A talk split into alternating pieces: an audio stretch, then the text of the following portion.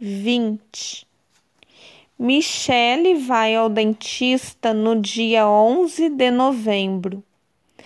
Ela marcou essa data no calendário abaixo. De acordo com esse calendário, em qual dia da semana será o dentista de Michele? Agora, o aluno deverá observar o calendário e abaixo marcar a resposta que achar correta com um X.